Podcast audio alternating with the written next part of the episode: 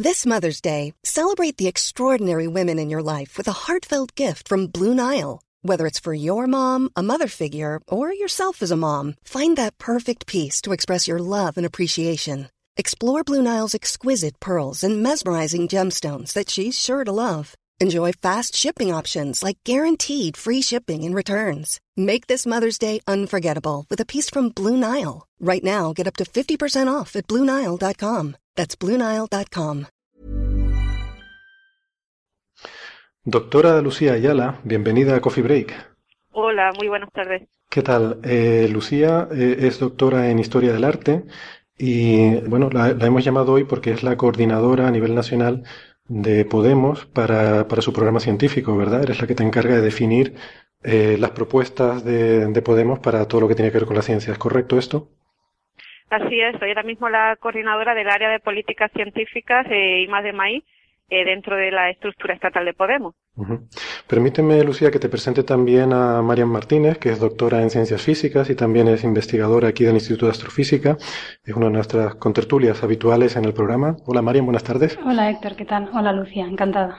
Hola, muy buenas, encantada. Bueno, bueno, pues, pues nada, yo veo aquí que, mm, he estado mirando un poco tu, currículum, ¿no? Y así lo primero, la primera cosa que te quería preguntar es que, ¿cómo es posible que la ciencia de Podemos la lleve alguien de letras? Explícanos esto, Lucía, por favor. Bueno, pues yo fíjate que voy a ir un paso más allá o quizás dos pasos más allá. No solo la estoy llevando, la estoy llevando yo, que vengo de las ciencias humanas y sociales, sino que además soy mujer y además soy andaluza. Y la verdad es que esto es una triple reivindicación que de manera muy consciente la estoy llevando al trabajo que hacemos en el área, porque, bueno, quienes venimos de las ciencias humanas y sociales estamos viendo como si, si las ciencias en general ya están siendo ahogadas, apartadas y aplastadas, pues en el caso nuestro todavía mucho más. Entonces es necesario, es vital in- introducir e integrar las ciencias humanas y sociales en todo la- el planteamiento de las políticas científicas. En el caso de mujer, que también te, te cuento, bueno, el caso de los techos de cristal en, en el ámbito científico es, bueno, uno de los, de los ámbitos más, más señalados, ¿no?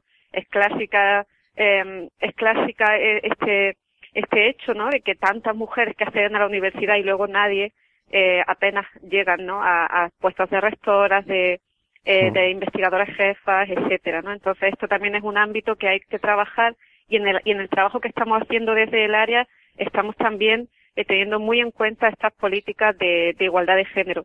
Y luego, bueno, en el caso de Andaluza, pues bueno, también ahí es una, una reivindicación eh, por la, por un equilibrio mucho más equitativo entre los territorios en cuanto a políticas de I más de maíz, por un lado, y porque bueno, porque lo- los andaluces y las andaluzas no solo somos los camareros y las chachas graciosas que reflejan las series de televisión, sino que tenemos un talento eh, científico de primer orden, algunos que lo podemos desa- desarrollar aquí en nuestra tierra, otros que tienen que desarrollarlo en el extranjero porque aquí no les dan cabida, pero eso también es, es un valor a, a, a poner en, en juego y visibilizarlo, ¿no? Entonces, así que, en fin, con esas tres reivindicaciones desarrollo mi trabajo. Muy bien, pues estupendamente, sí. La verdad que hay que luchar contra los estereotipos, ¿no? Y además estoy seguro que lo que has dicho resuena muy bien con Marian porque también es mujer y además también tiene ascendencia andaluza, ¿no? Sí. Bueno, bueno, muy bien. Eh, por comentar un poco a los oyentes que Lucía, como decíamos, es doctora en historia, hizo su doctorado por, eh, conjuntamente, entiendo, por las universidades de Berlín y de Granada, y que luego has tenido también estancias eh, como investigadora postdoctoral en Viena y también en la Universidad de Berkeley, ¿verdad? En California. Sí, así es. De hecho, mi, mi último trabajo fue en el Instituto de Astronomía de la Universidad de Berkeley, porque bueno, por la naturaleza de las cosas que yo he trabajado, he estado eh, trabajando entre arte, historia y ciencias, sobre todo cosmología, astrofísica contemporánea, tanto como astronomía eh, en la historia. Yo no sé, vamos, porque en Berkeley no he estado, pero está muy cerquita de San Francisco, que es famosa la frase de Oscar Wilde que decía que el invierno más crudo que había sufrido había sido en verano en San Francisco, ¿no? Yo no sé si, si ahí en Berkeley es parecido o no. Eh, Bueno, yo la verdad es que después de tanto invierno en Berlín, para mí fue una, una primavera continuada todo el tiempo que estuve por esa zona. Muy bien, muy bien. Oye, pues no sé, Marian, si tenías eh, alguna pregunta que quieras hacerle a Lucía. Sí, bueno, alguna preguntita teníamos por aquí. Eh, lo primero que nos interesaría saber es tu opinión un poco de qué crees que es lo mejor y lo peor de la ciencia en España y un poco cómo, cómo proponéis mejorarla. Bueno, yo creo que en mi caso lo tengo lo tengo claro. Lo mejor de la ciencia en España son los científicos y las científicas, no todo este eh, capital humano tan tan importante que tenemos. Y lo que ha pasado, como siempre dice un compañero, es que la ciencia en España eh, casi parece como como un globo que ahora mismo está atado por la sociedad de especuladores, de terratenientes, por la sociedad ideologizada, ¿no?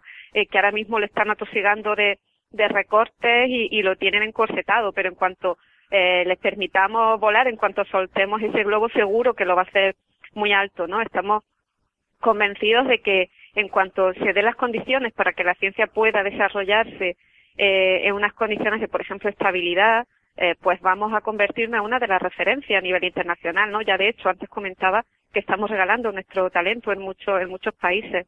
Entonces necesitamos, eh, por un lado, ahora mismo, dada la situación, y ahora después si queréis lo explicamos un poquito más, una protección por parte eh, del Estado, ¿no? Para todo el sistema científico. Necesitamos dotar de estabilidad económica a la ciencia y a la I en España y también un apoyo social, ¿no? Y vamos, con esta base y con este impulso de base que ahora necesita, estamos seguros de que, eh, como digo, el globo de la ciencia va a volar alto, pero, pero que muy alto. Eh, bueno, has, comentado un poco lo de la estabilidad económica y un poco eh, ligaba con la pregunta siguiente que tenía. Y, era un poco eso, si entre las medidas que, proponéis es, por ejemplo, aumentar la, financiación actual que tenemos, que a lo mejor me tienes que corregir, es un 1,3% del PIB.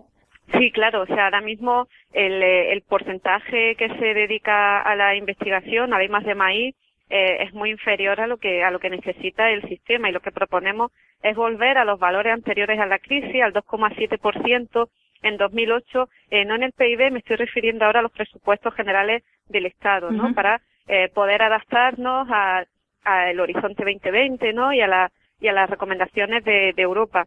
Y ahora mismo, en cuanto a, financiación de la ciencia, financiación del sistema de I de maíz, entendemos que es que estamos en una situación de, extrema de, extrema debilidad, ¿no? Falta eh, liquidez, hay problemas de acceso eh, a la liquidez, problemas de acceso al, crédito. Entonces, en este momento, como un primer paso, por así decirlo, en el proceso de recuperación, es necesario que el Estado eh, tome las riendas, tome las riendas y aumente la inversión con todo tipo de medidas. Unas medidas que ya conocemos, como los planes de I de maíz, otras medidas que conocemos pero que ya se olvidaron, como la banca pública de inversión, o también con medidas novedosas en el sector público, como es el capital riesgo. Y, y este punto es bastante eh, nuclear, digamos, de, la, de las propuestas que, que hacemos en Podemos. Necesitamos, eh, como digo, que se haga una mayor inversión eh, pública en este momento en I de maíz. La, la Comisión Europea recomienda que la relación de la inversión público-privada en IMAX de maíz sea en torno a una proporción más o menos en torno al 40-60. Y entendemos que ahora en este momento quizá haya que invertir esta, esta proporción y dar un mayor eh, respaldo por parte del, del sector público, entendiendo también que esto no se hace gratuitamente, es decir, esto se hace para a la vez cambiar las relaciones público-privadas dentro de la financiación de la ciencia y la I de maíz. Con esto queremos decir que, el Estado no solo asuma los riesgos, ahora mismo es quien tiene que asumir los mayores riesgos, ¿no? Dado la debilidad del sistema, como decía, pero, eh, y esto es lo importante, que no solo asuma los riesgos, sino que también participe de los beneficios, ¿no? Que los beneficios eh, no sean solo como como se dicen con, con impuestos, porque bueno, los impuestos ya sabemos que se pagan sobre todo en Irlanda o los puestos de trabajo que se generan en China al final, eh, sino que sean eh, beneficios que se, se retornen al, al, sector público, ¿no? Y bueno, en este sentido eh, hemos propuesto varias varias fórmulas, ¿no? concretas, por ejemplo, la relación universidad-empresa, ¿no? A través de, de intermediarios que aseguren este retorno al sector público de esta inversión realizada, ¿no? Como, como decía. Hay una cosa aquí también que yo no sé si, es conocido por la gente que no está en el mundillo de la ciencia, ¿no? Pero, eh, en, o sea, Europa financia muchísimos proyectos de, investigación y hay fondos europeos de investigación muy importantes, pero son fondos por los que hay que competir. Eh, entonces, por ejemplo, Alemania, que invierte mucho en, investigación, es uno de los países que se suele llevar la mayoría de estos proyectos, ¿no? Em, entonces hay veces que el que tú aumentes la inversión, pues a lo mejor no es ni siquiera un gasto neto, sino que parte de eso lo recuperas con los fondos que atraes, en este caso a nivel europeo, que estás en mejor disposición para pujar por estos proyectos si tú tienes grupos de investigación fuertes en tu país.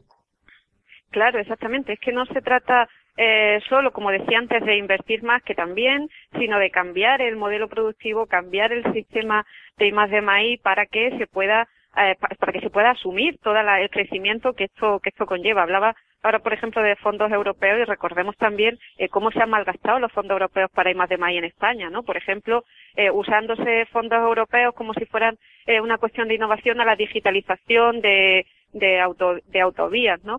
Cuando cuando bueno ya sabemos que eso ha sido también uno de los, de los proyectos que más deuda están, están causando, ¿no? Todas las restas de autopistas y ahora todos los problemas que hay de endeudamiento y demás.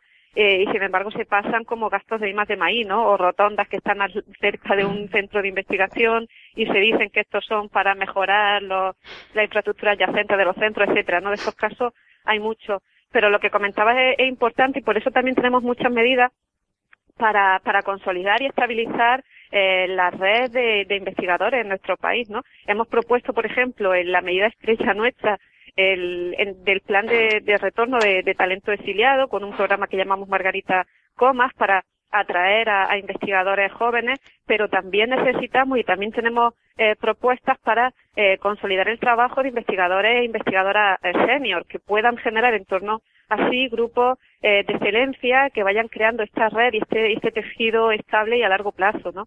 También eh, tenemos medidas sobre los contratos eh, postdoctorales, por ejemplo. Ahora mismo entendemos que los predoctorales eh, no habría que aumentar el número porque eh, estamos en una situación de transición y de, y de emergencia y, bueno, en sumando, ¿no? Todas las los, la, la, instituciones ¿no? y las vías por las que se consiguen eh, contratos predoctorales pues podría ser suficiente para un primer paso, ¿no? Sin embargo, los postdoctorales tenemos todavía una carencia, ¿no? O sea, esta continuidad de la investigación, la estabilidad laboral, eh, la carrera unificada es otra de las de las líneas de trabajo que también tenemos una carrera unificada entre universidades, OPI y, y hospitales, ¿no? Con la particularidad de la carrera hospitalaria que permita la movilidad entre entre esta entre estas instituciones, ¿no? Y en fin, un montón de, de, cosas por hacer en cuanto a evaluación, en cuanto a democratización en la gestión eh, de estas instituciones, de las OPI, en cuanto a la transparencia,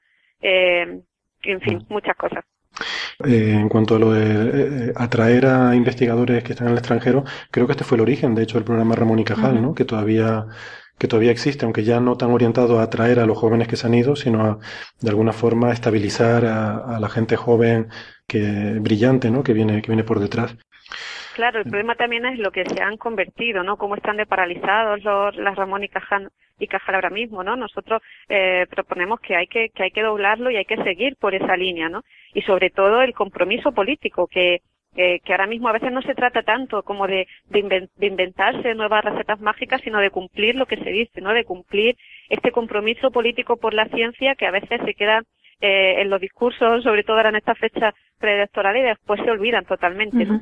Eh, a mí me gustaría cambiar un, poquito de tema, aunque todo esto obviamente es muy interesante. Quería preguntarte un poco sobre, bueno, a raíz de un real decreto que regula la homeopatía como una medicina más, eh, me gustaría saber tu opinión un poco en torno a esto, a la homeopatía y, a todas estas pseudociencias.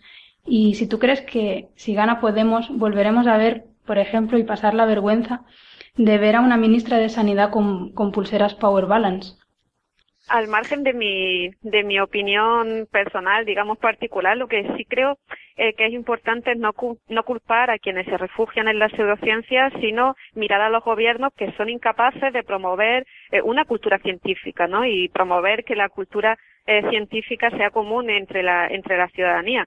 Entonces, esta, este caso, ¿no? Que, que comentas de la, de la ministra con la pulserita esta, lo que nos está indicando son precisamente las causas de que, de que esto sea así, ¿no? Y de que esto suceda. Y es por eso que también uno de los, de los ejes de trabajo que tenemos muy, muy potentes es eh, la, la relación entre ciencia y sociedad para fomentar la cultura científica. Y en este sentido eh, tenemos también una, una batería de propuestas. Están, tenemos ahora, decís que hay mucho, claro, tenemos muchos eh, colaboradores científicos de todas las ramas, expertos, eh, que estamos llevando a cabo un trabajo colaborativo y están surgiendo muchísimas eh, ideas muy potentes de ahí, ¿no? Y en cuanto a ciencia y sociedad, todo el tema de la, de la cultura científica, pues bueno, primero eh, es la importancia de que los científicos divulguen, ¿no? Introducir la divulgación como uno de los criterios eh, a la hora de evaluar la, la, la calidad eh, y el currículum de un, de un científico, ¿no? Que no solo cuenten artículos que haya hecho en yo no sé qué revista, sino que también todas las actividades divulgativas tengan el mismo la misma consideración que la docencia o que la Mire, pues eso, te lo compramos, eso, eso aquí nos gusta. ¿Perdona? No, no, que digo, que eso te lo compramos, que ese argumento nos gusta. Sigue por ahí, sigue. Ah, Luego el tema de fomentar también la vocación científica, con especial atención a la cuestión del, de género. También tenemos medidas en ese en ese en ese sentido, ¿no? Para introducir un plan de introducción a la, a la investigación y para desde los institutos y en las universidades ir ya generando eh, esta estas cualidades, ¿no? De seguir un método, de perseguir un objetivo a través de la experimentación, llegar a conclusiones, etcétera, ¿no? Todo esto, introducirlo en la, en la educación mucho más fuerte de lo que está ahora. Y luego también tenemos una serie de, de propuestas, eh, que bueno, nosotros hemos llamado centros de innovación eh, ciudadana, que son, la propuesta consiste en, en que el ayuntamiento cedan espacios en su municipio espacios que estén dotados de personal y que tengan también eh, material, equipamiento técnico y que pueda usar la ciudadanía eh, para desarrollar sus experimentos, para experimentar como una especie de parque de la ciencia, eh, pero mucho más concreto, mucho más a pie de calle, mucho más cercano a la gente para fomentar, como digo, esta, esta curiosidad ¿no? y esta pasión por la experimentación. Y otra iniciativa que también tenemos bastante importante en este sentido son las Science Shop, que lo llamamos, y son unas unidades que habrían las universidades y que estarían abiertas a comunidades de vecinos, asociaciones, también con este carácter de cercanía del entorno eh, de, esa, de esa universidad, para que cuando en estas comunidades o en estas asociaciones de vecinos surja algún problema eh, de carácter técnico, de carácter científico, bueno, alguna, eh, puede ser una, una cuestión técnica de ingeniería de su edificio o de cualquier otro tipo, puedan acudir a esta Science Shop como quien acude a otro tipo de, de tiendas donde eh, las universidades van a tratar, hacer un estudio de este caso que le, que le presentan, involucrando a los alumnos, involucrando a los doctorandos, a los investigadores, eh, para realizar, como digo, un estudio y si, y si es viable dar una solución eh, científico-técnica, eh, pues se les da a quien lo ha solicitado y si no, o si está basado en alguna cuestión pseudocientífica o, o algo al margen de la ciencia, eh, retornar eh, como, como respuesta una especie de formación, de charla formativa o algo así para ir incrementando el conocimiento científico de la, de la sociedad, como digo siempre con este carácter de, de cercanía. Y en esta, en esta promoción de la cultura científica hay también muchas cosas que, que se pueden hacer, como por ejemplo que la gratuidad de los museos de ciencia en las ciudades donde, donde, donde los tengan una vez, un día al mes, ¿no? Con, por supuesto con la accesibilidad, fomentar la accesibilidad también de la discapacidad, de, los, de las personas con disfunción eh, física, a los laboratorios, a los centros de, de investigación, etcétera, etcétera, ¿no? También es como digo, es una de las líneas eh, de trabajo que, que estamos, que estamos cuidando mucho. Pues la verdad es que suena todo muy interesante y de hecho, visto tu punto de vista y tu respuesta, no sé yo si a lo mejor nos podrías eh, explicar una iniciativa que surgió de parte vuestra en el Parlamento Europeo. Imagino que a lo mejor es el momento en que ya podéis hacer un poco de autocrítica. Eh, esta iniciativa trataba un poco de, reconocer como enfermedad algo que se denominó como alergia a la wifi. Sí, alergia a la wifi, ¿no? La, sensibilidad, la hipersensibilidad electromagnética, ¿no? Hipersensibilidad electromagnética. Entiendo que sobre esto se ha avanzado un poco y nos gustaría que desarrollaras un poco ¿Cuál es vuestro punto de vista ahora? Claro, nosotros desde el punto de vista del área entendemos, eh, obviamente, que eso que eso fue un error de planteamiento. En ese momento todavía no había nacido el área y, de hecho, mm. el área no no ha sido de las primeras que se que se ha hecho en Podemos, sino que se ha formado eh, hace bueno hace varios meses, ¿no? Por eh, por la necesidad obvia que, que surgía de, de tratar de manera específica eh, todas estas cuestiones, ¿no? Que era como con tanta gente de la universidad que conforma el partido parecía que se, que se daba por hecho, ¿no? Que, eh, que estaba la ciencia, la ciencia ahí.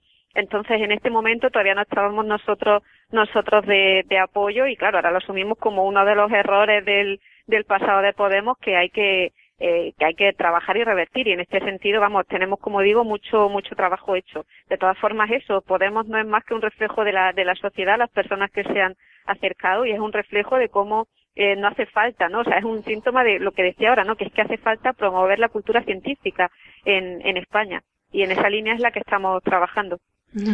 Muy bien, pues yo creo, la verdad que me parece muy loable, ¿no? Esta capacidad para, para hacer autocrítica y para reconocer incluso algún error no es algo a lo que estemos acostumbrados a ver en política, ¿no? Así que a, mí personalmente me parece muy, muy, muy interesante.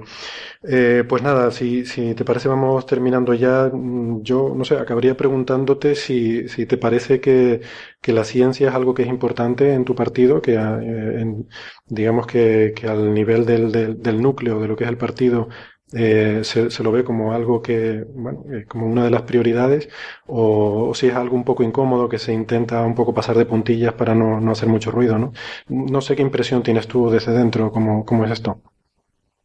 Eh, no, no, para nada se quiere pasar de puntillas, al revés. Como digo, en cuanto eh, planteamos la necesidad de, crear un área específica para aislar estas cuestiones de otras políticas de carácter más, más general, enseguida tuvimos el respaldo de toda, vamos, de todo el partido en bloques y de hecho, vamos, eh, ahora, por ejemplo, el, hace en estos días que están los debates en, televisión, no han salido parte de nuestras medidas, ¿no? Cuando Pablo Iglesias ha defendido, eh, estaba defendiendo, ¿no? La, las medidas, algunas de las medidas estrellas de, Podemos pone sobre la mesa el plan Margarita Comas, ¿no? El programa Margarita Comas, por ejemplo, de recuperación del talento que, que, que os contaba y, y, tenemos, vamos, tenemos apoyo. De hecho, eh, el área de política científica y más de maíz, aunque sea una de las de más reciente creación, eh, tiene, como decía, un capital humano impresionante. O sea, el equipo de científicos y de científicas eh, que está, con el que estamos trabajando es de una, de una calidad impresionante. También con gente de fuera. Trabajamos a veces con esto del desfase horario porque, por desgracia, eh, trabajar sobre ciencia en España es trabajar sobre científicos en España y fuera de ella y tenemos también a gente por muchos países que están integrados en, en los equipos.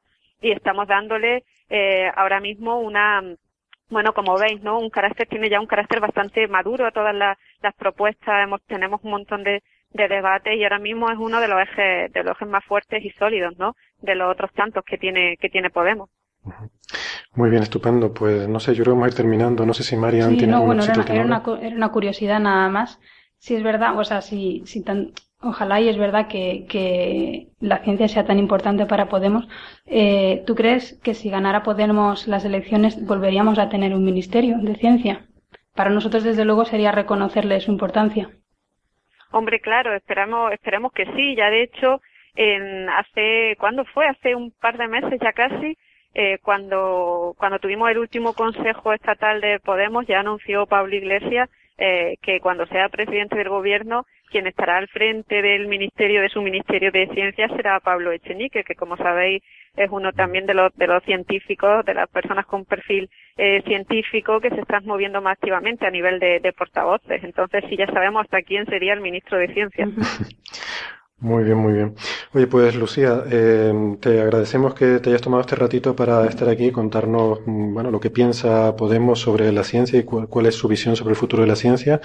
Eh, entiendo que son días muy difíciles ahora con la campaña electoral ya que se nos echa encima y, y, por eso pues doblemente nuestro agradecimiento y mucha suerte tanto para ustedes como para los demás candidatos eh, y en particular para la gente que lleva la ciencia entre los partidos les deseamos lo mejor y que, que bueno que consigan darle toda la importancia posible a, a este asunto que nosotros consideramos que es tan importante para el desarrollo futuro de un país. Muchas gracias Lucía Ayala. Bueno, pues muchas gracias a vosotros y la próxima vez hablaremos de, de astrofísica. Seguro que sí. Gracias. Adiós. Hasta luego. Hasta luego. A lot can happen in three years, like a chatbot may be your new best friend. But what won't change? Needing health insurance. United Healthcare Tri Term Medical Plans, underwritten by Golden Rule Insurance Company, offer flexible, budget friendly coverage that lasts nearly three years in some states. Learn more at uh1.com.